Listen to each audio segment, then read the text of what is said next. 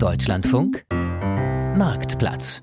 Heute mit Stefan Römermann. Hallo und herzlich willkommen. Wenn zwei sich streiten, tja, dann freut sich in Deutschland ziemlich oft ein Dritter und häufig noch ein Vierter oder gar ein Fünfter. Denn Wer beispielsweise mit Handwerkern, Banken oder mit seiner Versicherung Streit hat und sich ungerecht behandelt fühlt, der sucht oft Hilfe bei Rechtsanwälten und Gerichten. Das Problem dabei, Gerichtsverfahren und Rechtsanwälte kosten Geld und zwar häufig eine ganze Menge. Und ein Gerichtsprozess, den kann man natürlich auch verlieren. Ja, und wer dann verloren hat, der muss dann in der Regel auch noch die Anwaltskosten der Gegenseite bezahlen und das wird dann richtig teuer. Das Ganze ist also durchaus aufwendig und auch riskant. Einfacher und schneller können Verbraucher mit Hilfe von Ombudsleuten und Schlichtungsstellen zu ihrem Recht kommen. Aber wie geht das? Wie laufen solche Schlichtungsverfahren ab und wie unabhängig sind die Schlichtungsstellen tatsächlich? Und was passiert, wenn ich mit dem Schlichtungsvorschlag unzufrieden bin? Um diese und weitere Fragen soll es heute bei uns im Marktplatz gehen. Unser Thema heute: Schlichtungsstellen und Ombudsleute als Verbraucher einfach und günstig Recht bekommen. Meine Expertinnen und Experten sind dieses Mal Caroline Meller-Hannig. Sie ist Professorin für Bürgerliches Recht, Zivilprozessrecht und Handelsrecht an der Martin-Luther-Universität Halle-Wittenberg und Expertin für Verbraucherschlichtungsverfahren. Und sie ist uns heute aus Leipzig zugeschaltet. Hallo, Frau Meller-Hannig. Schön, dass Sie beim Marktplatz dabei sind. Schönen guten Morgen. Vielen Dank. Experte Nummer zwei ist Wilhelm Schluckebier. Er ist ebenfalls Jurist und war viele Jahre unter anderem Richter am Bundesgerichtshof und am Bundesverfassungsgericht. Eigentlich wäre er jetzt längst im Ruhestand, aber er schlichtet seit 2019 als Versicherungsombudsmann Streitigkeiten zwischen Versicherungsgesellschaften und ihren Kunden. Und er ist uns heute aus Berlin zugeschaltet. Lieber Herr Schluckebier, willkommen in unserer Runde. Guten Morgen, Herr Römermann. Und meine Expertenrunde komplett macht Melena, äh, Melanie Schliebener. Sie arbeitet bei der Verbraucherzentrale Nordrhein-Westfalen, ist ebenfalls Juristin und sie leitet im Auftrag der Verbraucherzentrale auch die Verbraucher, äh, die Schlichtungsstelle Nahverkehr für Streitfälle zwischen Kunden und Verkehrsunternehmen in Nordrhein-Westfalen. Und sie sitzt tatsächlich hier bei mir im Studio in Köln. Hallo Frau Schliebener, ein herzliches Willkommen. Hallo, vielen Dank. Und im Marktplatz geht es natürlich auch heute wieder um Ihre Fragen und Erfahrungen, um die Fragen und Erfahrungen von unseren Hörerinnen und Hörern. Haben Sie vielleicht selbst schon mal in einem Streit sich an eine Schlichtungsstelle gewandt? Was haben Sie dabei für Erfahrungen gemacht? Was lief gut? Wo gab es vielleicht auch Probleme oder auch Missverständnisse? Gab es tatsächlich eine Einigung, mit der Sie dann zufrieden waren? Und oder sind Sie am Ende vielleicht dann doch noch vor Gericht gegangen? Oder haben Sie vielleicht jetzt gerade aktuell Streit mit einem Unternehmen und wissen gar nicht so richtig, wie Sie die passende Schlichtungsstelle finden und was Sie brauchen, um dort erfolgreich zu sein? Melden Sie sich bei unserem Hörertelefon. Wir freuen uns auf Ihre Mails und Anrufe. Bevor wir jetzt gleich in die Diskussion einsteigen, hier nochmal kurz zusammengefasst ein paar Hintergründe und Begriffe zum Thema. Die Idee, Streitigkeiten auch ohne Urteil und Gerichtsverfahren beizulegen, ist schon vergleichsweise alt. So gibt es in vielen Ländern schon seit Jahrhunderten Friedensrichter, Schiedspersonen, Schlichterinnen und Schlichter oder auch Ombudsstellen. Sie versuchen nach einer möglichst gerechten und einvernehmlichen Lösung zu suchen, mit der beide Seiten zufrieden sind. Gerade bei vergleichsweise kleinen Streitigkeiten sind Schlichtungsverfahren teilweise sogar zwingend vorgeschrieben. Beispielsweise im Streit zwischen zwei Nachbarn, bevor ein Gerichtsverfahren möglich ist. Für Streitigkeiten zwischen Verbrauchern und Unternehmen gibt es in Deutschland inzwischen spezielle Schlichtungsstellen. Gegründet wurden sie oft von Unternehmensverbänden für ihre jeweilige Branche. So gibt es Schlichtungs- und Ombudsstellen beispielsweise für Energieunternehmen, Versicherungen, Banken oder Verkehrsunternehmen, aber auch Schlichtungsstellen, die für Unternehmen aus allen Branchen offenstehen. Die Regeln für diese sogenannte Verbraucherschlichtung sind dabei im Verbraucherstreitbeilegungsgesetz klar festgelegt. So müssen die Verfahren für Verbraucher grundsätzlich kostenlos sein. Außerdem gibt es strenge Anforderungen an die Qualifikation der Schlichter und auch an die Organisation der Schlichtungsstellen. Damit soll sichergestellt werden, dass die Stellen wirklich unabhängig entscheiden können und nicht einseitig zugunsten der Unternehmen. Einen Schlichtungsantrag stellen kann man meist einfach über ein Online-Formular auf der Webseite der Schlichtungsstelle. Alternativ geht das auch per E-Mail, Fax oder ganz klassisch per Post. Das eigentliche Verfahren läuft dann meist komplett schriftlich ab. Es werden Stellungnahmen von beiden Seiten eingeholt und falls nötig auch noch fehlende Unterlagen und Dokumente angefordert. Zeugenanhörungen oder eine mündliche Verhandlung wie bei Gerichtsprozessen gibt es dagegen nicht. Am Ende des Verfahrens macht die Schlichtungsstelle einen Schlichtungsvorschlag. Wenn beide Seiten mit diesem Vorschlag zufrieden sind, ist das Verfahren damit abgeschlossen. Sind sie nicht einverstanden, können Verbraucher aber im Zweifelsfall auch nach dem Schlichtungsversuch noch eine Klage beim zuständigen Gericht einreichen. Ein paar erste Stichworte und Hintergründe zu Schlichtungsverfahren und Ombudsstellen. Einiges davon werden wir hier in den nächsten anderthalb Stunden dann doch, doch noch mal etwas ausführlicher besprechen. Dazu vielleicht noch ein ganz kurzer Hinweis. Wir werden uns hier im Marktplatz vor allem auf die Verbraucherstreitschlichtung konzentrieren. Also auf Fälle, in denen Sie als Kunde Streit haben mit Unternehmen. Schlichtungs- und Schiedsverfahren in anderen Bereichen, wie beispielsweise im Nachbarschaftsrecht, die müssen wir hier in der Sendung ein ganz kleines bisschen ausklammern, denn das sind tatsächlich nochmal sehr andere Verfahren, die eigentlich eine ganz eigene Sendung verdient haben. Ich bitte da an dieser Stelle für Ihr Verständnis. Caroline Meller-Hannig. Sie sind Juraprofessorin an der Universität Halle-Wittenberg und Sie haben sich intensiv mit dem Thema Verbraucherstreitschlichtung beschäftigt. Sie haben nämlich unter anderem auch einen Gesetzeskommentar herausgegeben zum, zum Verbraucherstreitbeilegungsgesetz. Vielleicht erklären Sie doch mal ganz kurz, was hat es mit diesem Gesetz auf sich? Das geht ja zurück auf eine europäische Richtlinie. Ja, in der Tat. Im Jahr 2013 wurde eine Richtlinie erlassen, die sich konkret mit dem Thema Verbraucherstreitbeilegung im, im europäischen Binnenmarkt befasste. Und das Verbraucherstreitbeilegungsgesetz ist dann auf Basis dieser Richtlinie im Jahr 2016 ähm, erlassen worden. Und die Idee dahinter war, dass wir eben in allen Mitgliedstaaten der Europäischen Union im Grunde ein flächendeckendes Angebot unparteiischer, transparenter, ja effektiver ähm, und auch fairer und schneller Schlichtungsmöglichkeiten haben.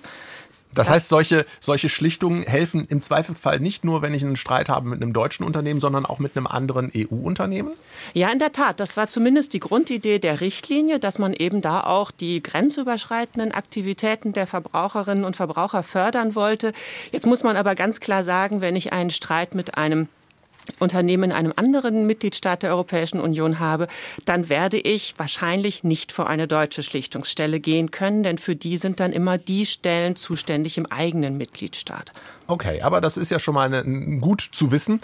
Was unterscheidet diese Verbraucherschlichtung denn von anderen außergerichtlichen Verfahren? Man hört in diesem Zusammenhang ja auch gern mal so Begriffe wie Schiedsverfahren oder Schiedsgericht oder auch Mediation. Was, was sind da die Unterschiede? Ohne dass wir da jetzt zu sehr ins Detail gehen, aber so, so einen groben Überblick. Ja, also man zählt tatsächlich zur außer oder zur alternativen Streitbeilegung die Schlichtung, die Mediation und die Schiedsverfahren.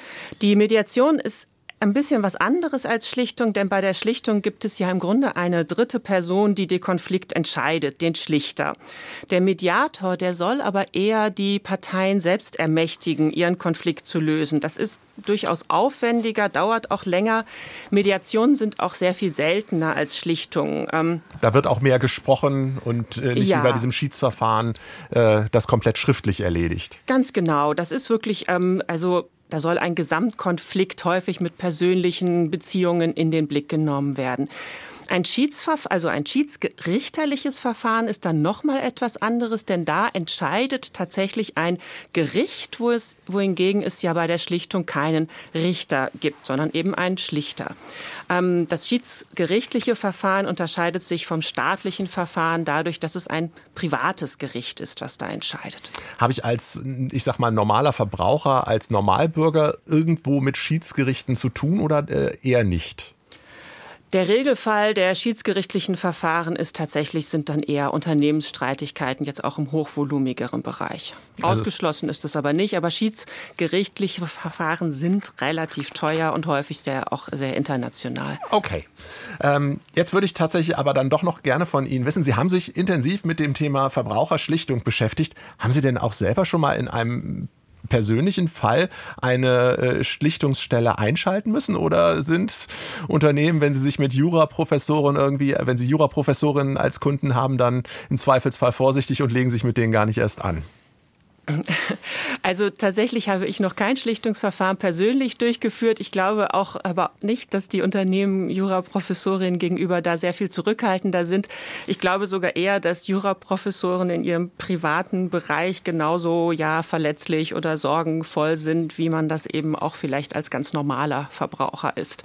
Da hat man auch eine private und eine ja, professionelle Seite, kann man sagen.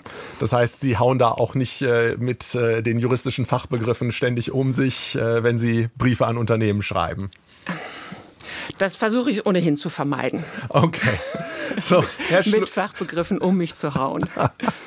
Wilhelm Schluckebier, Sie sind auch Jurist. Sie waren zuletzt Bundesverfassungsrichter. Heute sind Sie Versicherungsombudsmann. Das ist ja ein etwas seltsames Wort. Was genau ist ein Ombudsmann und wo kommt dieser Begriff her? Äh, ja, der Begriff äh, äh, kommt aus dem skandinavischen Sprachraum. Ähm, in Schweden äh, war es zu Beginn des 19. Jahrhunderts eine Art unabhängige Vertrauensperson, die sich mit Beschwerden äh, über die Verwaltung beschäftigt hat. Und später dann in den 1970er Jahren hat der Begriff äh, im Zusammenhang mit der aufkommenden Verbraucherschutzbewegung dann eine weitere Bedeutung erhalten. Und es entstanden dann in, in den weiteren Jahren Beschwerdestellen auf privatrechtlicher Grundlage. Den ersten Ombudsmann für Versicherungen in Europa gab es dann 1972 in der Schweiz. Ähm, die Finnen folgten und auch Großbritannien. Und den Versicherungsombudsmann gibt es seit 2001, also seit also mehr als 20 Ihren, Jahren. Ihren Verein, in dem das organisiert ist, den Versicherungsombudsmann seit 2001. Das ist tatsächlich eine der ersten äh, größeren Schlichtungsstellen in, in Deutschland, äh, glaube ich, äh, die, die solche Verbraucherverfahren schlichtet, oder? Wir gehören mit zu den Ältesten. Die Bankenombudsleute sind zum Teil noch etwas älter. Okay. Wie viele ähm, wie viele Fälle sind das so in etwa äh, pro Jahr, die bei Ihnen bei, beim Versicherungsombudsmann landen? Wir haben äh, im Jahr etwa 17.000 äh, bis 18.000 äh, äh, Beschwerdeeingänge. Wow, denen, das ist eine Menge. Ja, ähm, das ist äh, ein erhebliches Quantum. Man kann das natürlich auch in Relation setzen zur Gesamtzahl der privaten Versicherungsverträge, die es gibt. Äh, dann äh, relativiert sich die Zahl etwas, denn wir sind, glaube ich, äh, nach den Auskünften, die man so liest, bei über 400 Millionen Versicherungsverträgen in Deutschland. Rund 18.000 Fälle, die können Sie natürlich nicht alle selber äh, bearbeiten. Wie viele Mitarbeiter haben Sie in etwa und wie viele Fälle landen trotzdem noch auf Ihrem Schreibtisch? Wir sind äh, 45 ähm, Mitarbeiterinnen und Mitarbeiter, davon 22 Juristen und ähm, die Standardfälle sehe ich nicht. Da haben wir das Vier-Augen-Prinzip. Damit befassen sich dann jeweils zwei äh, juristische Referentinnen und Referenten. Ähm, all die Fälle, die etwas komplexer sind, die grenzwertig sind, ähm, die kommen auf meinen Schreibtisch und wir haben ohnehin regelmäßig äh, Teambesprechungen in den einzelnen Sparten, also Lebensversicherung, Rechtsschutz, Kfz-Versicherung etc. Da werden die Fälle besprochen und zum Teil bekomme ich sie dann eben auch schriftlich auf den Tisch. Mhm. Und wie häufig können Sie tatsächlich den Versicherungskunden helfen? Haben Sie da Zahlen dazu?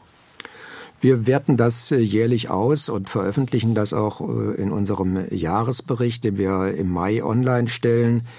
Ähm, wir haben eine Erfolgsquote ähm, bei der Lebensversicherung etwa um die 29 Prozent, in den anderen Sparten im Durchschnitt äh, bei ähm, äh, über 40 Prozent. Wobei wir unter Erfolg all das verstehen, was äh, die Beschwerdeführerinnen und Beschwerdeführer wirtschaftlich ihrer Zielsetzung näher bringt. Das sind ganz äh, überwiegend auch Abhilfen durch die Unternehmen, äh, wenn wir nach der Prüfung des Anliegens zu dem Ergebnis kommen, dass es ganz oder teilweise berechtigt ist, dann treten wir an das Unternehmen heran und äh, bitten um Abhilfe. Und in aller Regel wird dem dann auch entsprochen. Ähm, wenn es dazu nicht kommt, dann haben wir und damit äh, gehören wir zu den ganz wenigen äh, Schlichtungsstellen, die diese Befugnis haben, dann haben wir die Kompetenz, auch für das Unternehmen bindend zu entscheiden, bis zu einem Beschwerdewert von 10.000 Euro. Also das Unternehmen wäre dann gebunden beim Versicherungs- oder kann gebunden sein in bestimmten Fällen. Äh, der Verbraucher hat in jedem Fall aber die, die Möglichkeit, sich frei zu entscheiden, ob er im Zweifelsfall ja. doch noch vor Gericht. Ja. Also die Verbraucherinnen und Verbraucher bleiben frei. Sie können, wenn sie äh, mit dem Ergebnis nicht zufrieden sind oder wenn es ihnen nicht weit genug geht, immer äh, den Weg zur staatlichen Gerichtsbarkeit äh, wählen anschließend. Vielleicht noch ein Satz zu den anderen Fällen, wo es keinen Erfolg gibt. Auch da ist natürlich das Anliegen, den Schlichtungsantragstellerinnen und Stellern ähm, in verständlicher Sprache die Rechtslage noch einmal zu erklären. Denn gerade in äh, einer so komplexen Materie wie dem Versicherungsvertragsrecht ähm, ist es manchmal schwierig, die äh, Entschließungen des Unternehmens zu verstehen und nachzuvollziehen. Und wenn man dann versucht, in einfacher Sprache ähm, die Zusammenhänge zu erklären, äh, dann kann auch das einen gewissen Befriedungs- und Akzeptanzeffekt hervorrufen. Okay, also auch wenn ich nicht mit meinem ursprünglichen Antrag durchgekommen bin, aber wenn ich verstehe, warum diese Entscheidung so gefallen ist, dann hilft das manchmal auch schon. Das ist ja. ein interessanter Aspekt. Äh, vielleicht hat meine dritte Expertin da ganz ähnliche Erfahrungen gemacht. Frau Schliebener, ich habe es eben schon gesagt, Sie arbeiten für die Verbraucherzentrale Nordrhein-Westfalen. Sie leiten für diese Verbraucherzentrale Zentrale im Auftrag die Schlichtungsstelle Nahverkehr.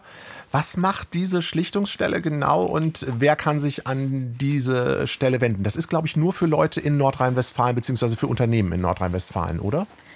Das ist richtig. Wir haben äh, Mitgliedsunternehmen, wir schlichten aber alle Streitigkeiten, die sich im Nahverkehr in Nordrhein-Westfalen abspielen. Das äh, sind dann ganz äh, vorwiegend äh, Fälle, die so Verspätungen oder Ausfälle von äh, Verkehrsmitteln betreffen, die Mobilitätsgarantie Nordrhein-Westfalen oder aber erhöhte Beförderungsentgelte. Das ist ein häufiges Streitthema, dass die Leute wirklich einen Grund haben, warum sie keinen Fahrschein ziehen konnten oder haben konnten. Der Automat hat nicht funktioniert, solche Dinge halt. Und, genau. und sind dann trotzdem in eine Kontrolle gekommen und, genau. sollen, und sollen bezahlen. Im, Im Rahmen der Kontrollen kann sowas nicht geklärt werden. Das heißt, die Leute werden dann erstmal mit diesem 60-Euro-Beleg äh, entlassen und müssen das im Nachgang klären. Und ähm, wenn sie dann mit dem Unternehmen da an der Stelle nicht weiterkommen, dann sind wir die richtige Anlaufstelle zu sagen, okay, wir gucken uns die Sache an und äh, versuchen dann äh, rauszufinden, was ist denn jetzt tatsächlich vorgefallen und wie ähm, ist das zu bewerten. Und also das ist offenbar ein ganz, ganz großer Teil, diese Fragen rund um das erhöhte Beförderungsentgelt, wie es so schön heißt, ähm, äh, das Geld, wenn, wenn man vermeintlich schwarz gefahren ist. Äh, was sind sonst noch Fälle, die besonders häufig vorkommen? Das sind Verspätungen und Ausfälle von, äh, von meistens Zügen, äh, Straßenbahnen, Busse natürlich auch, aber der Zugverkehr ist bei uns schon führend. Äh, es gibt dann aber auch noch verschiedene sonstige Themen, wie zum Beispiel, dass Informationen nicht da waren, nicht gegeben wurden, irgendwelche Gleiswechsel nicht bekannt gegeben wurden und die Menschen dann einfach äh, sozusagen in dem System nicht mehr gut klargekommen sind und deswegen vielleicht Nachteile hatten, wie einen Zug verpasst oder so. Mhm. Sie kümmern sich bei der Verbraucherzentrale aber auch insgesamt um dieses Thema Verbraucherstreitschlichtung. Sie haben da auch Ihre Kollegen geschult, äh, haben dort erklärt, worauf es dabei ankommt, was es für Schlichtungsstellen gibt. Was ist denn Ihr Eindruck? Ist das eigentlich ein Punkt, der bei den Verbrauchern inzwischen angekommen ist? Wissen das viele Leute, dass sie dieses Recht haben, sich an Schlichtungsstellen zu wenden? Nein, absolut nee, nein. Also das kann man wirklich so feststellen. Das wird bei uns sehr, sehr wenig nachgefragt. Wir bieten das an. Wir informieren in unserer Rechtsberatung die Verbraucher auch darüber, dass die Möglichkeit der Schlichtung besteht.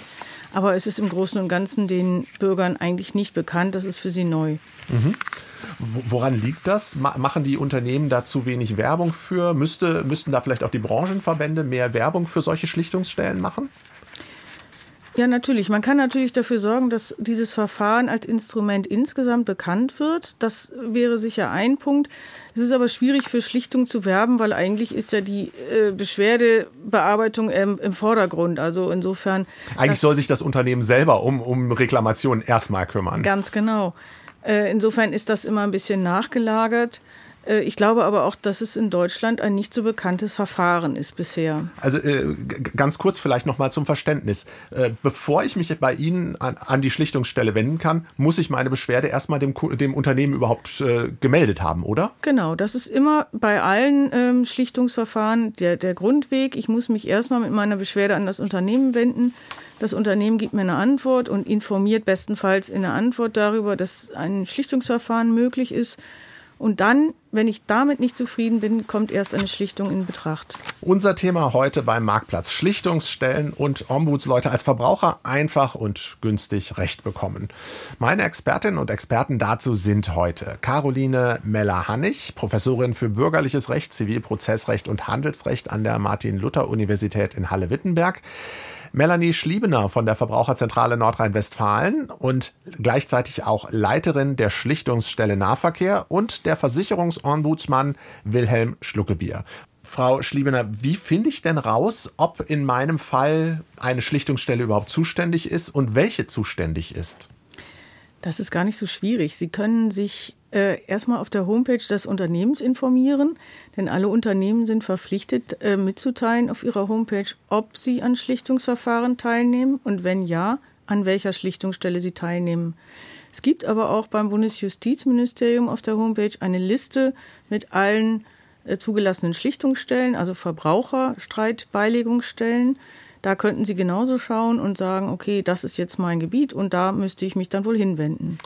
Aber wenn ich Sie jetzt gerade richtig verstanden habe, das heißt auch, äh, es muss, äh, ich muss als Unternehmen nicht unbedingt an einer Schlichtung teilnehmen. Das kann auch sein, dass das Unternehmen sagt, nö, ähm, das finde ich doof. Genau. Und ich glaube, das ist auch ganz wichtig. Das ist äh, ein wichtiger Grundsatz bei Schlichtung, dass es äh, der Freiwilligkeit obliegt. Also sowohl der Verbraucher kann sagen, nee, ich möchte lieber den Gerichtsweg einschlagen, mich interessiert das nicht. Und der Unternehmer kann ebenso sagen, nein, ich möchte grundsätzlich nicht an Schlichtungsverfahren teilnehmen. Mhm. Äh, diese, diese Erklärung, äh, die ich auf der Webseite äh, dann, dann haben muss, wo dann stehen muss, äh, ich nehme teil an Schlichtungsverfahren oder nicht, ist die dann in irgendeiner Form für das Unternehmen tatsächlich verbindlich, Frau Meller-Hannig? Ähm, das heißt, wenn ich da sage, äh, prinzipiell ist diese Schlichtungsstelle zuständig, muss ich dann aber als Unternehmen mich tatsächlich so einem Schlichtungsverfahren in irgendeiner Form unterwerfen oder ist das dann trotzdem irgendwie freiwillig? Also das kommt ein bisschen darauf an, um welche Schlichtungsstelle es sich handelt. Es gibt übrigens neben den ähm, da beim Bundesjustizamt aufgeführten anerkannten Schlichtungsstellen auch noch eine Vielzahl von privaten Schlichtungsstellen. Also der ganze Bereich Kfz, Ärzte und ähnliche sind gar nicht in dieser Art da ähm, als anerkannte Schlichtungsstelle tätig. Ansonsten, was eben die Freiwilligkeit angeht, also tatsächlich ist es so, dass eben in einigen Verfahren die Unternehmen ähm, grundsätzlich äh, sich selbst verpflichtet haben, teilzunehmen. Das ist aber nicht der Regelfall. Also, also das ist auch nicht gesetzlich äh, festgeschrieben, dass sie daran teilnehmen müssen. Ganz recht. Sondern ganz recht, das, ja. das haben sie sich dann freiwillig in der Branche oder so drauf geeinigt. Ganz genau. Also es ist durchaus so, dass es eine Reihe von Unternehmen gibt, übrigens gerade sehr große Unternehmen, die an der Schlichtung grundsätzlich nicht teilnehmen. Die haben meistens eigene, sehr ausdifferenzierte Streitbeilegungsmechanismen.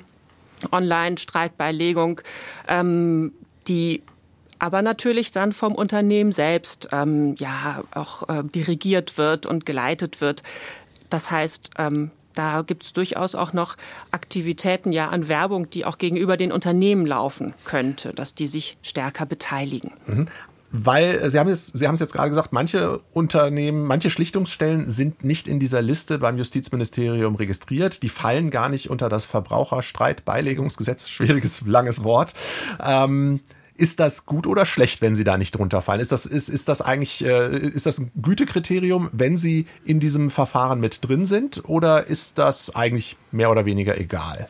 Doch, das ist schon ein Gütekriterium. Also man genießt dann im Grunde Bezeichnungsschutz, würde man das juristisch nennen. Das heißt, nur diese Stellen, die da gelistet sind, die dürfen sich eben auch äh, Verbraucherstreitbeilegungsstellen nennen.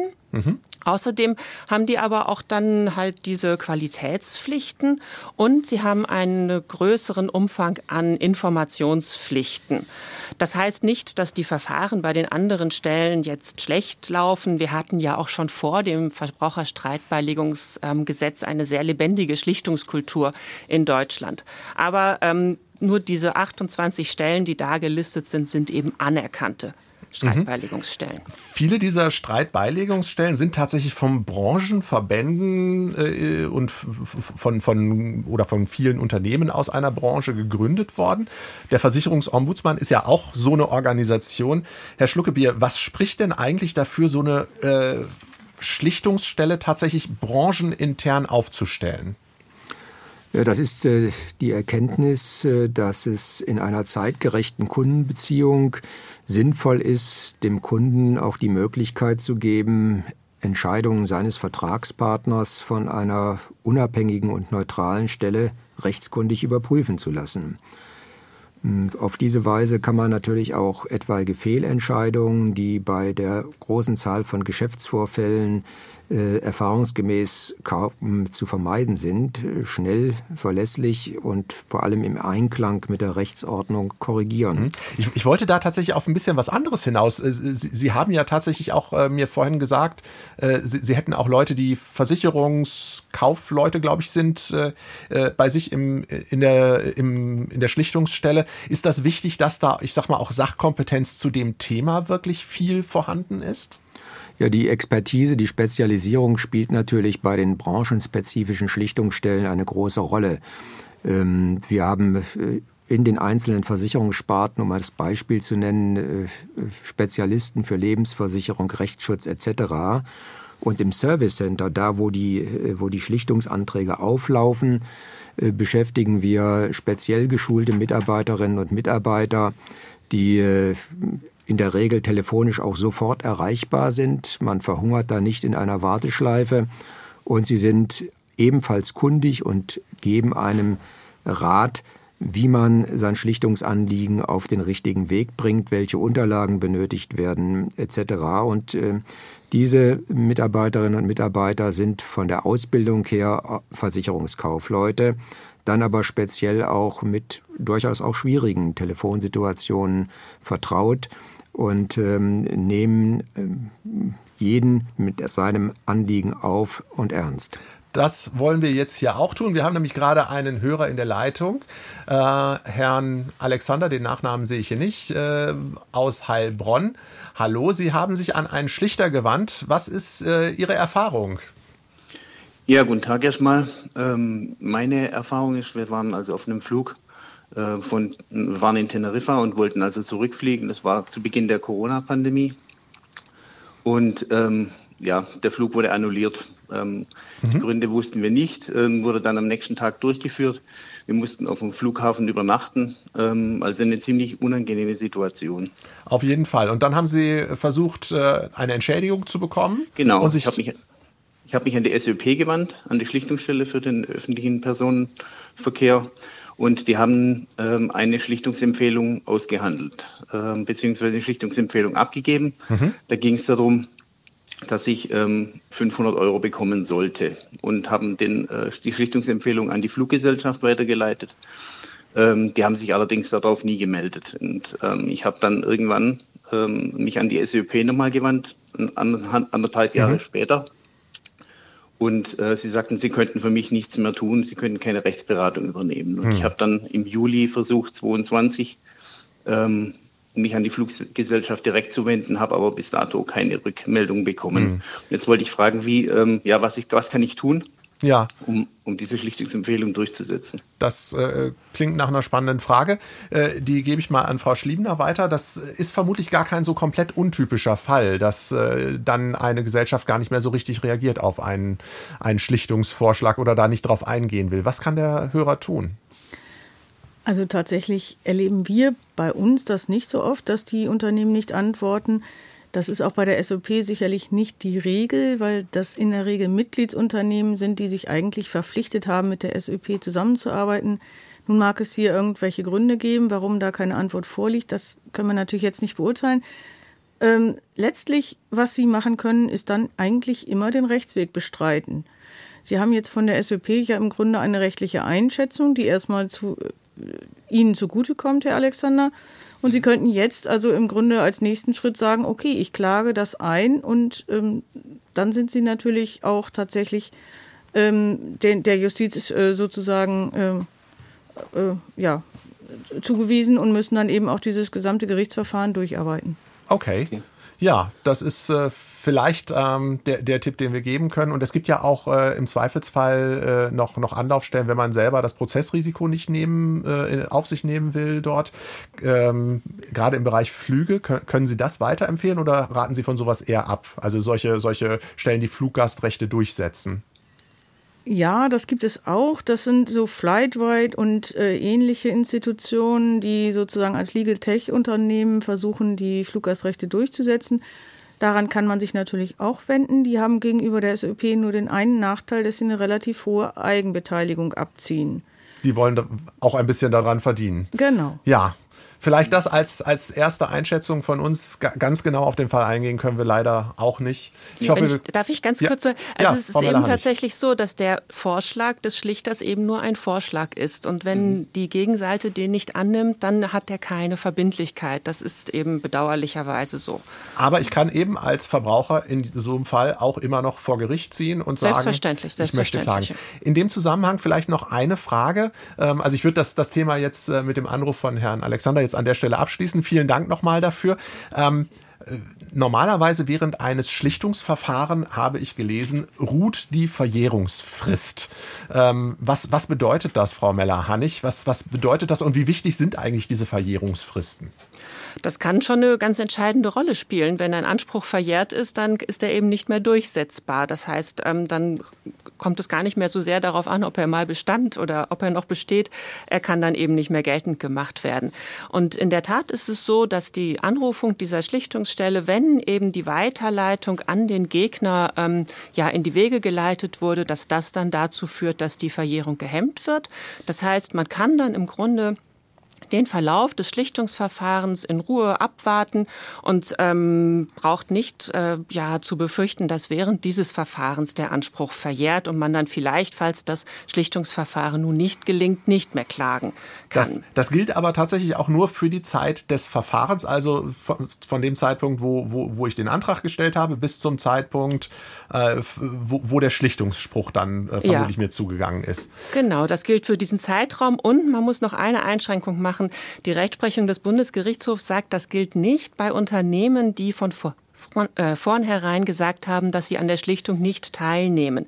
Dann würde die Verjährung nicht gehemmt. Das ist zwar sehr umstritten, aber das ist tatsächlich jetzt ähm, höchstrichterliche Rechtsprechung, dass man da dann aufpassen muss. Ähm, in solchen Fällen würde dann die Verjährung nicht gehemmt werden, wenn das Unternehmen, wie gesagt, von vornherein sagt, ich nehme nicht teil. Mhm. Die Schlichtungsstellen sollen, sollen ein Verfahren äh, möglichst schnell und zügig beantworten können. Die äh, Frist ist, glaube ich, 90 Tage. Ähm, wie, wie wird das ungefähr gerechnet?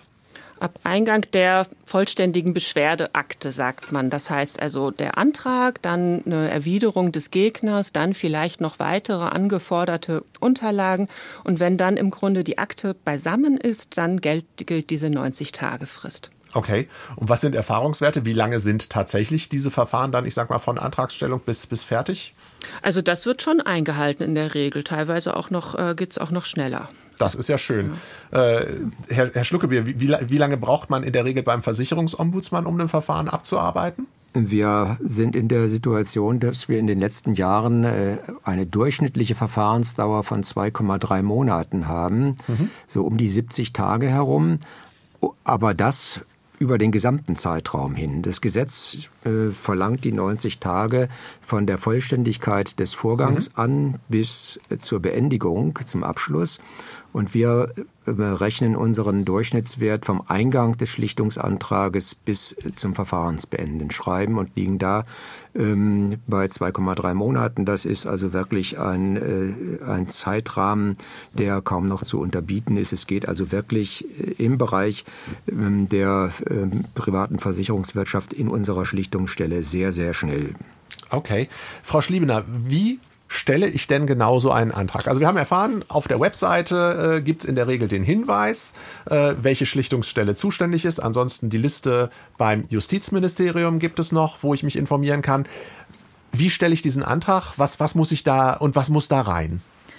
Also erstmal ist der Antrag formlos. Sie müssen da jetzt nicht irgendwelche bestimmten Kriterien erfüllen. Ich muss auch keine juristischen Fachbegriffe reinschreiben. Absolut nicht. Sie müssen es auch nicht bewerten, sondern es geht einfach darum, dass Sie natürlich äh, möglichst detailliert beschreiben, um was es geht. Also den Vorfall beschreiben, wann war etwas, den Antragsgegner benennen und äh, sämtliche Angaben, äh, die für eine Prüfung dieses Vorganges wichtig sind, machen. Also das kann zum Beispiel eine Vertragsnummer sein oder bei diesen erhöhten Beförderungsentgelten da eben gibt es auch eine Nummer, die da hilft, dann dem Unternehmen das zuzuordnen, weil die Schlichtungsstelle wird diesen Vorgang ja als erstes mal an die Gegenseite schicken.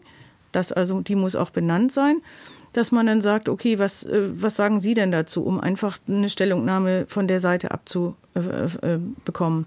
Mhm. Das heißt, die klare Sachverhaltsschilderung, die ist immer sehr, sehr hilfreich. Und man kann Dokumente in der Regel hochladen auf eigentlich allen Internetseiten der Schlichtungsstellen. Also da gibt es häufig eben ein äh, Kontaktformular, wo man mhm. einmal seinen Fall kurz schildert, oder vielleicht auch ein kleines bisschen ausführlicher, aber es sollten auch keine Romane sein, glaube ich. Ne? Das ist. das, das, ist in der Regel gar nicht nötig. Also die Antwort des, des äh, Verkehrsunternehmens oder je nachdem, mhm. was das gegnerische Unternehmen ist, die kann man gut hochladen. So, dann kann sich die Schlichtungsstelle eigentlich schon ganz viel daraus ähm, zusammenreimen. Manchmal sind auch Fotodokumentationen hilfreich, wenn es mhm. um irgendwelche Mängel geht. Und ähm, dann wird die Schlichtungsstelle versuchen, den Sachverhalt erstmal aufzuklären. Mhm. Was, was sind typische, ich sag mal, äh, Fehler oder Dinge, die für Missverständnisse in Anträgen sorgen, bei Ihnen jetzt speziell aus Ihrer Erfahrung? Oder was, was halt für, für zusätzliche Nachfragen sorgt, wenn Sachen fehlen? Also tatsächlich ist eben so, dass diese äh, engeren Vertragsdaten, ne, habe ich bezahlt, die jeweiligen Nummern, das fällt den Unternehmen sehr schwer, etwas zuzuordnen, wenn man diese Vertragsnummer nicht angibt. Das sollte nicht fehlen. Und ähm, es ist, ich glaube, das größte Problem ist immer, dass die Vorgabe ist, dass man sich zunächst an das Verkehrsunternehmen oder an das gegnerische Unternehmen gewandt hat. Und da haben wir viele ähm, Verfahren, wo die, wo die äh, Verbraucher sich erstmal direkt an eine Schlichtungsstelle wenden, wenn sie dann wissen, dass es solche Schlichtungsstellen gibt. Mhm. Äh, Herr Schluckebier, haben Sie beim Versicherungsombudsmann da ähnliche Erfahrungen, dass, dass sich Leute zuerst an Sie wenden mit einer Beschwerde, bevor sie überhaupt sich ans Unternehmen gewendet haben? Und was, was sind sonst vielleicht noch für Tipps, äh, damit äh, der Antrag möglichst schnell und einfach bearbeitet werden kann, der Schlichtungsantrag? Also ich kann diese Erfahrung von Frau Schliebner bestätigen. Es kommt äh, sehr häufig vor, dass sich ähm, Verbraucherinnen und Verbraucher äh, bevor sie ihr Anliegen und ihre Beschwerde beim Unternehmen platziert haben, sofort an die Schlichtungsstelle wenden. Und dann äh, äh, haben wir natürlich in unserer Verfahrensordnung äh, das als Ausschlusskriterium. Das heißt, wir verweisen dann die, ähm, die Antragsteller zunächst mal an das Unternehmen und dann, wenn die Sache nicht äh, befriedend ausgeräumt werden kann, können sie natürlich jederzeit wiederkommen. Ähm, das, ähm, was die, die niedrigschwelligen Zugang angeht, ähm, ist es in der Tat so, dass alle gängigen Kommunikationskanäle offen stehen, vom äh, guten alten Postbrief bis äh, zur E-Mail und dem Online-Schlichtungsformular. Und man kann auch, wenn man im Zweifel ist, zunächst einmal den telefonischen Weg wählen bei uns und kann anrufen und äh, sich dann noch einmal sagen lassen, welche Angaben benötigt werden. Zentral ist natürlich das, was äh, schon erwähnt wurde, dass das Unternehmen benannt wird und dass man dort eine Versicherungsscheinnummer, eine Auftragsnummer, wie auch immer hat, die die Zuordnung ermöglicht und dass das Ziel genannt wird. Mhm. Das ist wichtig. Die Sachverhaltsschilderung ganz, kann ganz knapp sein aber es sollte erkennbar werden, was man erreichen möchte. Also ob man einen Geldbetrag zurückhaben möchte oder äh, wie das Anliegen sonst äh, beschrieben werden kann. Okay. Äh, und das Verfahren, wir haben es eben schon mal gehört, das Verfahren ist ein rein schriftliches Verfahren. Es gibt keine äh, Gutachter, die äh, angefordert ja. werden. Es gibt äh, keine, keine Zeugenanhörungen und so weiter. Es gibt kein mündliches Verfahren. Ähm, sie entscheiden dann komplett nach Aktenlage. Ähm, geht das denn tatsächlich immer oder gibt es dann da auch Fälle, wo Sie sagen, das geht so nicht, da kommen wir nicht weiter? Das ist so. Zunächst mal, dass es äh, ein reines äh, Aktenlageverfahren ist, hat natürlich äh, seinen Grund darin, dass es schnell gehen muss und dass es kostengünstig und kostenfrei sein soll. In dem Moment, wo Sie Zeugen vernehmen oder Sachverständigengutachten einholen, dauert das und es kostet mehr. Also wir befassen uns deshalb in der Schlichtung mit den, wenn Sie so wollen, einfach ähm, zu klärenden Fällen. Es gibt dann natürlich diejenigen ähm, Konstellationen, bei denen äh, der Sachverhalt so komplex ist, dass äh, die Tatsachenklärung im äh, Schlichtungsverfahren einfach nicht möglich ist. Äh, dass es dazu des gesamten Beweiserhebungsinstrumentariums der staatlichen Justiz bedarf. Oder aber, dass rechtsgrundsätzliche Fragen im Raum stehen, die noch nicht entschieden sind, ähm, was der staatlichen Gerichtsbarkeit vorbehalten ist. In solchen Fällen ähm, bewerten wir die Sache nicht rechtlich mit einem entsprechenden Ergebnis, sondern wir lassen die Sache offen, aber auch dann können wir einen Schlichtungsvorschlag machen, der die etwaigen Prozessrisiken gegeneinander abwägt, der, äh, den Beteiligten die Situation erläutert, ihnen also schon mit Expertise äh, eine Einschätzung gibt, die für sie dann auch im weiteren Verlauf hilfreich ist mhm. und dann risikoorientiert, prozessrisikoorientiert äh, in der Regel eine Quotelung vorschlagen. Also sagt, wie, wie, wie groß das Risiko ist, dass die eine oder die ja. andere Seite gewinnt und dementsprechend ja, ähm, Frau Meller-Hannig, vielleicht äh, nochmal die Frage. Äh, also am Ende so, eines solchen Verfahrens steht in der Regel, glaube ich, ein Schlichtungsspruch oder ein Schlichtungsvorschlag. Was steht genau dahinter? Was steht genau am Schluss äh, und welche Möglichkeiten gibt es da? Genau, es steht ein Schlichtungsvorschlag am Ende des Verfahrens. Es ist äh, kein Schlichtungsspruch, das heißt, der hat eben nicht von sich aus eine Verbindlichkeit, sondern Vorschlag bedeutet, beide Seiten müssen mit diesem Inhalt einverstanden sein und nur dann bekommt das eine Verbindlichkeit. Und verbindlich ist das in, ja, wie ein Vertrag, muss man sich das vorstellen. Das heißt, ähm, die Parteien müssen dann die Pflichten, auf die sie sich da eingelassen haben, auch erfüllen. Der Nachteil so ein bisschen ist im Verhältnis zu einem staatlichen Urteil, dass ein solcher Schlichtungsvertrag eben nicht vollstreckbar ist. Das heißt, wenn der Gegner das jetzt nicht von sich aus freiwillig erfüllt, dann muss man eben tatsächlich, obwohl man erfolgreich ein Schlichtungsverfahren durchlaufen hat, noch klagen. Das ist aber in der Praxis nicht der Regelfall. Also wenn die Parteien sich geeinigt haben auf Basis dieses Schlichtungsvorschlags, dann wird das meistens meistens auch so dann durchgeführt und praktiziert. Hat der Schlichtungsspruch oder dieses, äh, Entschuldigung, der Schlichtungsvorschlag, hat der am Ende bei einem Gerichtsverfahren noch irgendeine Relevanz? Wird da nochmal drauf geguckt, was die gesagt haben oder äh, wird da der Fall dann tatsächlich komplett neu aufgerollt? Also wenn der ähm, Schlichtungsvorschlag angenommen wurde, dann spielt das natürlich auch in einem Gerichtsverfahren eine Rolle, denn dieser Vertrag ist ja dann Gegenstand auch dieses Verfahrens. Man hat mhm. sich ja dann im Prinzip schon geeinigt.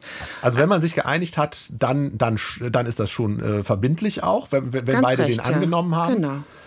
Und wenn man sich jetzt nicht geeinigt hat, dann würde das Gericht ähm, von sich aus den Fall nochmal ganz neu prüfen, vielleicht da drauf schauen, aber das hätte keine Verbindlichkeit für das gerichtliche Verfahren. Also falls Sie sich nicht geeinigt haben jetzt. Ja, wie es nach so einem, äh, nach einem Spruch dann weiter ausgeht, gehen wir auch nach den Nachrichten nochmal etwas genauer ein. Unser Thema heute beim Marktplatz Schlichtungsstellen und Ombudsleute als Verbraucher einfach und günstig Recht bekommen. Meine Expertinnen und Experten dazu sind heute Caroline Meller-Hannig, Professorin für bürgerliches Recht, Zivilprozessrecht und Handelsrecht an der Martin-Luther-Universität in Halle-Wittenberg, Melanie Schliebener von der Verbraucherzentrale Nordrhein-Westfalen und Leiterin der Schlichtungsstelle Nahverkehr.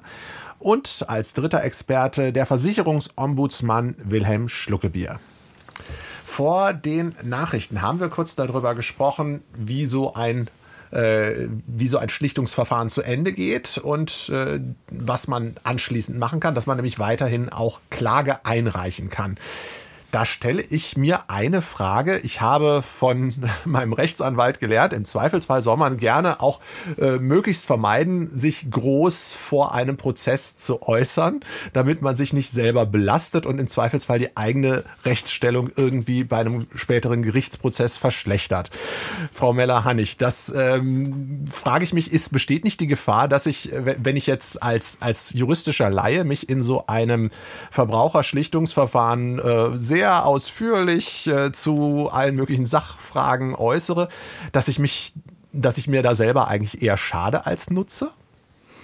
Also die Schlichter sind ja daran gebunden an das Recht. Die ähm, Rechtsbindung kommt auch, also steht im Gesetz und es ist auch ihre Qualifikation eben eine juristische. Mhm. Das heißt, der Schlichterspruch orientiert sich eben schon an der Rechtslage und die Vereinbarung, die ich da treffe, wird in der Regel meine Rechtsposition deswegen nicht verschlechtern.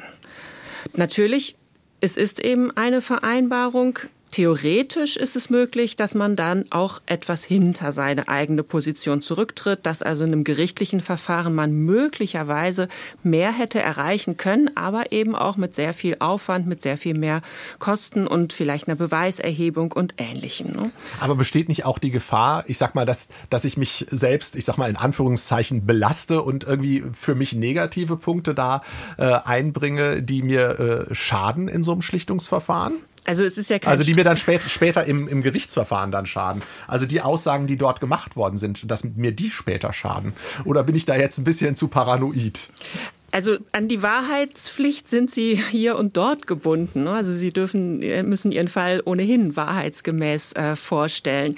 Also das halte ich jetzt nicht für sehr wahrscheinlich, dass okay. man sich dadurch Aussagen, also mal abgesehen davon, dass es ja ohnehin kein mündliches Verfahren ist, das Ganze läuft schriftlich, dass man sich da jetzt irgendwie selbst reinredet, das halte ich für unwahrscheinlich. Ich wollte jetzt auch niemand zum Lügen animieren. Es ging eher darum, dass man vielleicht manche Dinge dann weglässt. Das ist ja nicht so ganz Lügen in Rechts äh, in juristischer Sicht, äh, dass man sich nicht selber belasten kann. Aber den Punkt lassen wir hier mal kurz stehen. Ähm, eine andere Frage ist, äh, wie unabhängig sind denn eigentlich diese Schlichtungsstellen? Herr Schluckebier, wie stellen Sie das bei sich äh, im in der, äh, beim Versicherungsombudsmann sicher, dass die Entscheidungen tatsächlich unabhängig fallen, obwohl ihre Stelle ja komplett von den Versicherungsunternehmen bezahlt wird. Also der äh, Streitmittler oder der Schlichter nach dem Gesetz, nach dem Verbraucherstreitbeilegungsgesetz ist für eine bestimmte Dauer fix zu berufen und ist im Grundsatz nicht abberufbar, nur unter ganz extremen Voraussetzungen. Und das gibt ihm schon eine erhebliche Unabhängigkeit. Beim Versicherungsombudsmann ist es so, ähm, dass er auf fünf Jahre berufen ist, und zwar unter Mitwirkung eines Beirates der besetzt ist auch mit äh, Vertretern der Verbraucherschutzorganisationen. Und die Unternehmen haben in diesem Gremium nicht die Mehrheit. Es sind auch zusätzlich noch sieben Vertreter des öffentlichen Lebens, das sind Bundestagsabgeordnete mit in diesem Gremium, das beispielsweise auch an Änderungen der Verfahrensordnung mitwirkt. Also man hat äh, die Institution so aufgestellt, dass die Unabhängigkeit auch ähm, institutionell äh, deutlich gesichert wird. Und dann haben Sie natürlich auch ähm, die Ombudsleute selbst, die Schlichter, äh, die einen bestimmten Anspruch haben, ein unabhängiges Urteil abzugeben, eine unabhängige Bewertung vorzunehmen. Sie sind an Recht und Gesetz gebunden und ähm, äh, ich denke, so wie die, die Ausstattung ist, auch vom Gesetz her, die Vorgaben, ist das eine höchste Gewähr dafür, dass hier auch wirklich weisungsfrei und unabhängig agiert wird. Also man muss sagen, Sie dürfen ja auch drei Jahre vor Ihrer Beschäftigung nicht für ein Unternehmen ja. oder den Verband tätig gewesen sein. Also Herr Schluckebier war Bundesrichter. Bei der Rechtsanwaltschaft gibt es auch keinen mhm. Rechtsanwalt mhm. als Schlichter, sondern eine frühere Richterin. Das heißt, ähm, da gibt es eben doch auch vom Gesetz her Vorgaben. Da ist die Unabhängigkeit ja, äh, wir haben äh, meinen Kollegen Thomas Meinert bei uns hier im Studio, der äh, für uns die Hörerfragen im Blick hat. Und, und genau haben, zu dem Punkt gab es auch haben, Fragen. Die haben Zweifel, ja. Bei den Versicherungen ist das relativ klar und eindeutig. Aber wie ist das bei den Ärzten? Die werden doch von den Ärzten bezahlt oder die Rechtsanwälte, die schlichten, die werden von der Rechtsanwaltskammer äh, bezahlt. Mhm. Also die da stehen da auf der Gehaltsliste. Und das macht manche Hörer Und da war nicht nur einer, sondern wirklich, ich sage manche, am Telefon etwas skeptisch. Das ist ein, eine gute Frage. Ähm, Frau Schliebner äh, von der Verbraucherzentrale, was, was sagen Sie? Das sind, äh, glaube ich, äh, alles drei Fälle, die jetzt äh, der Herr Meinert da genannt hat, die eben tatsächlich auch nicht unter dieses Verbraucherstreitschlichtungsgesetz fallen. Die Rechtsanwälte ähm, schon. Die, die, Rechtsanwälte schon, okay. Ähm, äh, was, was würden Sie sagen, äh, wie, wie unabhängig sind diese Situationen dort? Also ich glaube schon, dass diese Schlichtungsstellen nach dem, was ich höre und weiß, so aufgebaut sind, dass sie in der Lage sind, sehr unabhängig zu entscheiden. Und auch der jeweilig betroffene Streitpartei hat keinen Zugriff auf dieses äh, Verfahren bei den Schlichtungsstellen, sondern die arbeiten schon getrennt davon. Das sind eben nur, das sind eben Ärzte und Rechtsanwälte sind eben verkammerte Berufe, wo äh, die Mitgliedschaft in einer Kammer Pflicht ist. Und diese Kammer hat sich entschieden, eine Schlichtungsstelle für ihre Verfahren äh, zu führen. Mhm. Also ich kann da keine negativen ähm, äh, äh, Befangenheiten äh, äh, feststellen. Frau Meller-Hannig, würden Sie dem zustimmen oder sehen, sehen Sie das etwas skeptischer? Ja, also die Rechtsanwälte schlichten sich eben nicht selbst und die Versicherungsmenschen schlichten sich eben nicht selbst. Das macht dann jemand wie Herr Schluckebier mhm. oder Frau Völz oder. Und, und bei den ähnliches. Ärzten? Bei den Ärzten ist es so, dass es immer eine Zusammensetzung aus ärztlicher Expertise und ähm, juristischer Expertise ist. Nach meinem Eindruck sind die Schlichtungsstellen der Ärztekammer außerordentlich, ähm, ja, also das sind einfach hervorragende Experten. Das muss man okay. bei einem staatlichen Gericht, muss man mal offen sagen, in der Kammer auch erst einmal finden. Personen, die so gut sich jetzt speziell auch in beiden Gebieten auskennen. Ja? Amtsrichter Adam kann auch nicht jedes äh, Verfahren. Ja, und dann gibt es halt einen Sachverständigenbeweis Preis, der ist dann wiederum sehr teuer. Okay. Also das, nichtsdestotrotz gibt es Schlichtungsstellen, da muss man auch ehrlich sein, die gelten als etwas verbraucherfreundlicher und es gibt welche, die gelten als etwas unternehmerfreundlicher. Okay. Die bislang genannten waren da jetzt aber nicht dabei. Okay, wir haben einen Hörer in der Leitung, Herrn Hubert aus Hannover. Hallo, Herr Hubert, was ist Ihre Frage oder Ihre Anmerkung? Ja, ähm, ich habe am 27.10.22 bei Flixbus in Hannover einen Fahrschein gekauft für die Beförderung am 26.11. um 11.10 Uhr von Zürich nach Heidelberg und von dort um 17.06 Uhr weiter nach Hannover. Mhm. Na, dafür habe ich bezahlt von Zürich nach Heidelberg 12,99 von Heidelberg nach Hannover 9,99 mit dem Flix-Train, das wäre der Flix-Train dann gewesen, und eine Servicepauschale von 4, 4 Euro. Das sind also zusammen 26,98 Euro. Die habe ich bezahlt. Na, der Bus in Zürich hatte über zwei Stunden Verspätung, worauf ich eine Stornierung eingeleitet habe. Und den Flix-Train hätte ich ja in Heidelberg hm. nicht mehr erwischt. Der fuhr nämlich um 17.06 Uhr. Ja, also wir, wir, können den, den, den kompletten Fall jetzt hier leider nicht in, in aller Breite aufrollen. Mhm. Aber Sie hatten jedenfalls äh, mit, mit Zugverspätung und Stornierungen äh, Schwierigkeiten und ähm, äh, hätten, ja, hätten jetzt gerne Geld wieder. Ich habe dann hin und her geschrieben und es geht also um die 2698. Mhm. Ich habe dann von Basel in, in, in, äh, die Deutsche Bahn genommen und 92 bezahlt, aber das mhm. ist in den allgemeinen Geschäftsbedingungen von vom Flixbus steht das drin, dass ich das am gleichen Tag hätte machen müssen. Das habe ich eben nicht. Mhm. Und daraufhin habe ich mich dann ähm, am 3.2. habe ich dann von Flixbus einen Gutschein bekommen für 10 Euro. Das ist also ja nicht so viel Geld für Ihren 2098 Aufwand. Wieder gekriegt. Ich habe die 10 ja. Euro gekriegt und habe mich dann an den SÖP gewandt. Das ist mhm. die Schlichtungsstelle für den öffentlichen Personenverkehr. Und die haben mir gesagt, ja, das würde eventuell drei Monate dauern. Und äh, die haben auch geantwortet. Ich habe das per E-Mail mhm. gemacht. Mhm. Und jetzt warte ich da auf eine Antwort. Und was ist da meine Chance, dass ich die 2698 wieder. Okay, also das Verfahren bei der Schlichtungsstelle äh, für, für den Personenverkehr, das läuft jetzt noch, ja? Ja, ja. Gut. Okay, dann gebe ich einfach die Frage mal an unsere Verkehrsexpertin in der Runde, äh, die zwar eigentlich vor allem für den Nahverkehr zuständig ist, aber ich glaube, dass das äh, Grundproblem auch, glaube ich, gut erkennt. Frau Schliebner, was, was denken Sie, hat äh, Herr, Herr Hubert da tatsächlich Chancen, Geld wiederzubekommen, ohne dass wir jetzt ganz konkret auf den Fall eingehen können? Also die SOP wird das Verfahren im Grunde anhand des Fahrgastrechtsgesetzes prüfen und schauen, inwieweit da Ansprüche bestehen ob das eine Reisekette war, das sind ja offensichtlich mehrere Fahrscheine, das ist immer so ein Kriterium. Das werden Sie sicherlich prüfen und Sie werden möglicherweise die Unternehmen, also ich gehe mal davon aus, dass Sie mindestens Flixbus schon angeschrieben haben, vielleicht auch Flixtrain. Mhm. Und ich nehme an, dass Sie dort auf eine Rückmeldung warten. Sowas kann dann einfach auch dazu führen, dass das jetzt einfach nur ein bisschen länger dauert. Mhm. Und äh, ohne dass, wie, wie, gesagt, wir können jetzt keine Aussagen machen. Ähm, so so äh, aus, aus dem, was Sie bisher gehört haben, denken Sie, der, der Kunde hat Chancen auf eine Entschädigung oder wird es schwierig? Also nach dem, wie ich das jetzt verstanden habe, besteht äh, einerseits möglicherweise die Chance, aber wenn die äh, Antragsfrist äh, nicht eingehalten worden ist, dann ist es bei vielen Unternehmen so, dass sie sagen, nee, da haben wir unsere Bedingungen und das ist ausgeschlossen. Also das okay. muss man sich genauer angucken. Ja, also ich, ich würde mal sagen, wir drücken Ihnen die Daumen, dass Sie äh, zumindest etwas mehr Geld als diese 10 Euro bekommen, Herr Hubert. Und das vielleicht als erste Einschätzung an dieser Stelle, ja? Vielen, ja, okay. Dank, vielen Dank für den Anruf. Ja. Nächste Ant Frage. Antragsfrist, das ist auch das Stichwort einer Mail von Peter May. Äh, wie lange gibt es die Fristen nach Eintritt des Versicherungsfalls? Nehmen wir mal an, äh, es geht um einen Zahnersatz und die Zahlung einer Zahnzusatzversicherung, die der äh, Patient bemängelt. Muss er das direkt nach der Zahlung machen oder gilt da die allgemeine Gewährleistung von, sagen wir mal, drei Jahren, die ja für viele Rechtsstreitigkeiten gilt? Ja, äh, das war jetzt ein Versicherungsfall, wenn ich das richtig ja, verstanden habe. Ja. Dann, dann, gebe ich das einfach gleich mal an den Versicherungsombudsmann, Herr Schluckebier. Können Sie eine, ja. eine erste grobe Einschätzung sagen?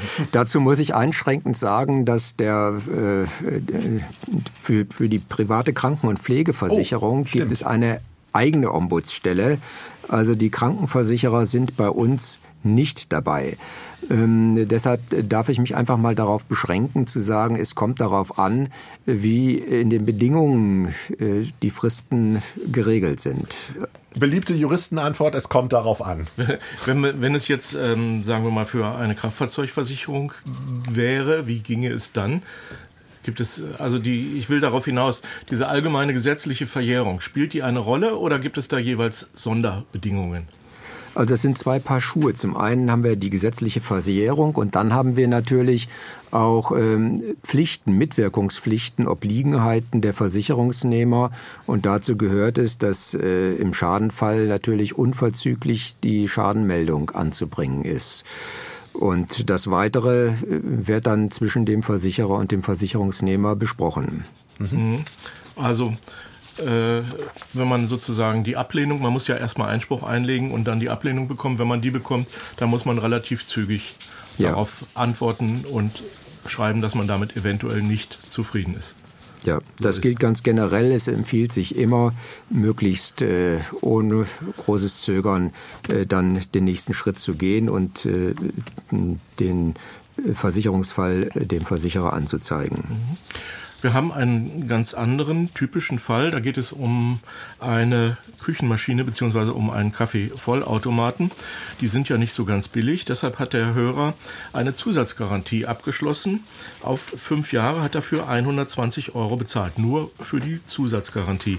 Nach dreimaliger Reparatur innerhalb von vier Monaten hat er die Reparatur nicht mehr akzeptiert, sondern Rückgabe äh, angekündigt und Rückzahlung des Kaufpreises gefordert. Das wurde auch vom Verkäufer äh, gemacht und bezahlt. Aber die Zusatzkosten, äh, die er dafür hatte, für die Zusatzgarantie und für das Hin- und Herschicken, die wurden nicht erstattet. Das wurde nur der reine Kaufpreis erstattet.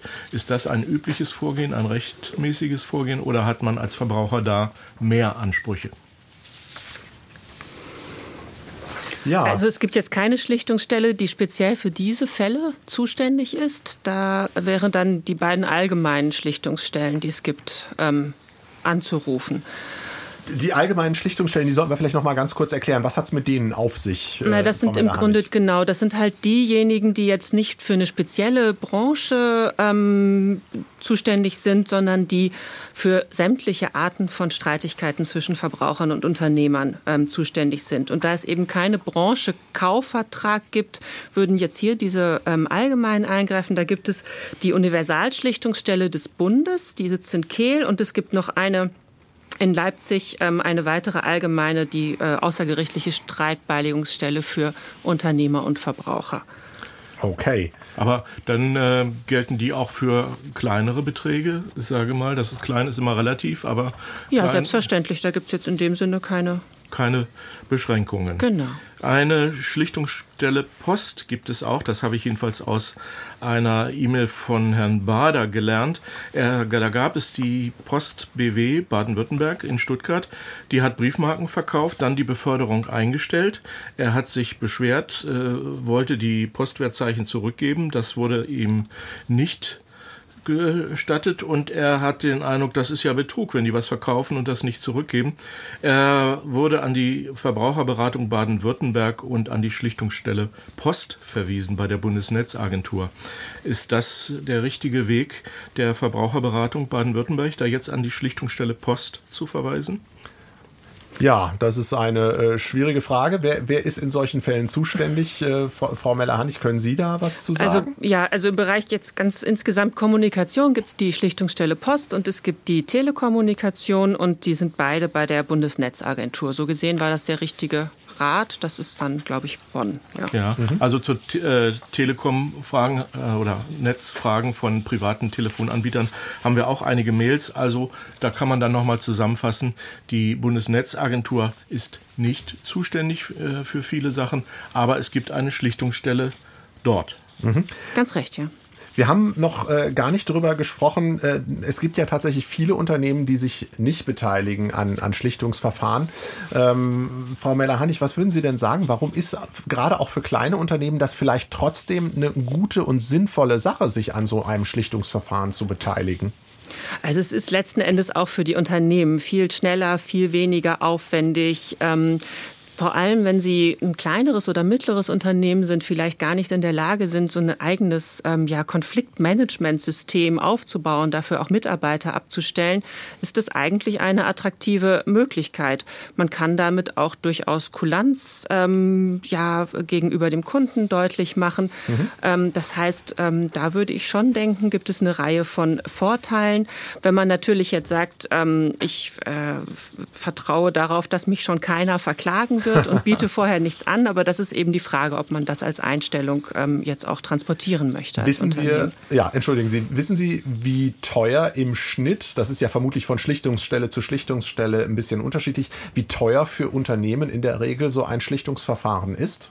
Ja, das ergibt sich tatsächlich aus dieser Schlichtungsordnung der einzelnen Stelle. Soweit ich das sehe, sind wir da so im niedrigen dreistelligen Bereich. 200 habe ich mal gesehen, 150. Also das sind so die Beträge. Ja, also Unternehmen müssen dafür bezahlen. Auf der anderen Seite für Verbraucher ist es kostenlos. Und da würde ich aber ganz gerne noch einen Punkt ansprechen, weil der äh, kam auch. Es gibt eine Missbrauchsgebühr bei manchen Schlichtungsstellen. Was hat es damit auf sich, Frau Schliebner? Also es kann eine Gebühr von 30 Euro erhoben werden, wenn man den Eindruck hat, dass der Verbraucher ähm, diesen ähm, Schlichtungsantrag im Grunde missbräuchlich stellt. Das heißt, eigentlich dem Unternehmen schaden will, aber nicht, nicht wirklich äh, was Handfestes dahinter steckt, sozusagen. Okay. Ähm, das ähm, ist ehrlich gesagt, also nach unseren Erfahrungen ein sehr ähm, bisher, also wir hatten es noch nie, ein sehr, sehr ungewöhnliches und seltenes äh, äh, Instrument, was wirklich genutzt werden muss. Aber es wäre theoretisch möglich, wenn man das Gefühl hat, dass es wirklich eine rein missbräuchliche Nutzung ist. Mhm. Ja, eine, vielleicht noch eine Frage. Ja, eine Frage. Ich habe gehört, dass es ein Verbraucherstreitbeilegungsgesetz gibt. Ist das richtig? Und genau. was hat das mit unserem Thema zu tun? Genau, wir haben darüber am Anfang schon mal gesprochen. Das kam auch äh, zwischendurch ein, zwei Mal äh, zu Wort. Nochmal ganz kurz. Warum ist das wichtig, Frau Meller-Hannig? Das ist das Gesetz, was die Qualitätskriterien, die Standards für die anerkannten Schlichtungsstellen in Deutschland vorsieht. Das ist ähm, europäisch fundiert, geht aber auch in vielen Regeln sehr viel weiter als eine europäische Richtlinie. Dieses Gesetz ist für alle Schlichtungsstellen von entscheidender Bedeutung und dann hat eben jede Schlichtungsstelle noch einmal ihre eigene Schlichtungsordnung, die aber konform zu diesem Gesetz sein muss. Und wenn da Dinge auch nicht geregelt sind, dann gilt das äh, Gesetz direkt. Also so gesehen gelten zwei Rechtsordnungen für alle Schlichtungsstellen. In Ordnung. Vielleicht es, eine letzte Frage. Ja, gibt es auch Schlichtungsstellen der öffentlichen öffentlichen Hand Gemeinden, wenn man beispielsweise mit einem Beschluss des Gemeinderats oder eines Ausschusses des, der Gemeinde nicht einverstanden ist. Man kann da natürlich immer äh, Widerspruch einlegen, aber ein Beschluss des Gemeinderats, gibt es da noch Kompromissmöglichkeiten? Frau Mellerhannig, können Sie da vielleicht auch noch was zu sagen? Schlichtungsverfahren ja. jenseits vom Verbraucherschlichtungsverfahren? Also, ja, das ist eben dann, also es ist dann keine Verbraucherschlichtung. In der Tat, es gibt immer häufiger natürlich Bürgerbeteiligung bei öffentlichen Anliegen. Das ist aber dann ähm, sehr stark von dem konkreten Vorhaben, von der konkreten Gemeinde abhängig. Da gibt es aber sehr viel mehr Bestrebungen inzwischen. Aber ganz ja, bestimmte Stellen, die man da ansprechen könnte, sind mir jetzt jedenfalls nicht übergreifend oder bundesweit bekannt. Wir kommen dann auch jetzt jetzt langsam zum Schluss der Sendung. Vielleicht Zeit, noch mal ganz kurz Bilanz zu ziehen. Dieses Verbraucherstreitbeilegungsgesetz, worüber wir gerade noch mal gesprochen haben, das ist ja 2016 in Kraft getreten. Knapp sieben Jahre jetzt. Frau Mellerhannig, was sagen Sie? Hat sich das wirklich bewährt oder muss da an vielen Stellen noch nachgebessert werden? Wirklich nur eine kurze Antwort, bitte. Es hat sich bewährt, die Schlichtung läuft gut. Wir sind bei Zahlen von ungefähr 100.000 im Jahr. Ich glaube, dass wir aber auch bei der Justiz noch nachbessern sollten, damit wir eben nicht nur für diese, ähm, dass wir eben für die Streitigkeiten auch attraktive, ja, staatliche Angebote haben. Sehr schön. Frau Schliebner, wenn Sie es jetzt noch mal auf den Punkt bringen sollten, was sind vielleicht die ein, zwei wichtigsten Punkte, die Verbraucher, die wirklich jeder Verbraucher zu diesem Schlichtungsthema wissen sollte? Man sollte äh, gucken auf der Homepage ähm, nimmt das Unternehmen an einer Schlichtung teil, wenn einem das besonders wichtig ist, vielleicht auch vor Abschluss eines Vertrages schon mal nachzuschauen weil das tatsächlich dann Vertrauen erweckt. Das erweckt Vertrauen und wenn ich eben viel investiere in einem Vertrag, dann ist es natürlich auch schön zu wissen, dass ich diese Möglichkeit am Ende habe. Und das letzte Wort würde ich an der Stelle äh, Wilhelm Schluckebier als Versicherungsombudsmann geben. Wenn Sie jetzt Verbrauchern vielleicht noch ein, zwei Tipps geben sollten, worauf sollten Sie achten, wenn Sie sich an eine Schlichtungsstelle wenden, nicht nur bei, bei Ihnen, ähm, damit die Mitarbeiter dort so schnell und so gut wie möglich helfen können? Was, was sollte man tun? Dass man die Basisinformationen zusammenträgt und äh, gleich platziert und das Anliegen möglichst mit ein paar griffigen Worten äh, äh klarstellt. Und äh, dann ist die Sache auf einem guten Weg noch ein weiteres. Wir müssten und sollten dafür sorgen, dass der Schlichtungsgedanke noch populärer wird und noch weiter verbreitet wird. Ich hoffe, das haben wir ein bisschen mit dieser Sendung zumindest geschafft. Und damit geht unsere Sendezeit tatsächlich wahrhaftig zu Ende. Vielen Dank an meine Expertinnen und Experten. Caroline Meller-Hannig von der Martin-Luther-Universität Wittenberg, Halle Wittenberg, an Melanie Schliebener von der Verbraucherzentrale Nordrhein-Westfalen und an den Versicherungsombudsmann Wilhelm Schluckebier. Herzlich bedanken möchte ich mich auch bei allen Hörerinnen und Hörern, die sich mit Fragen und Erfahrungen per Telefon oder per E-Mail gemeldet haben. Einen konnten wir leider nicht mehr mit rannehmen. Dafür möchte ich mich entschuldigen. Natürlich danke auch an Thomas Meinert und die großartigen Kollegen am Hörertelefon und auch den vielen anderen Menschen hier hinter den Kulissen an der Produktion und Technik, ohne die so eine Sendung überhaupt nicht möglich wäre.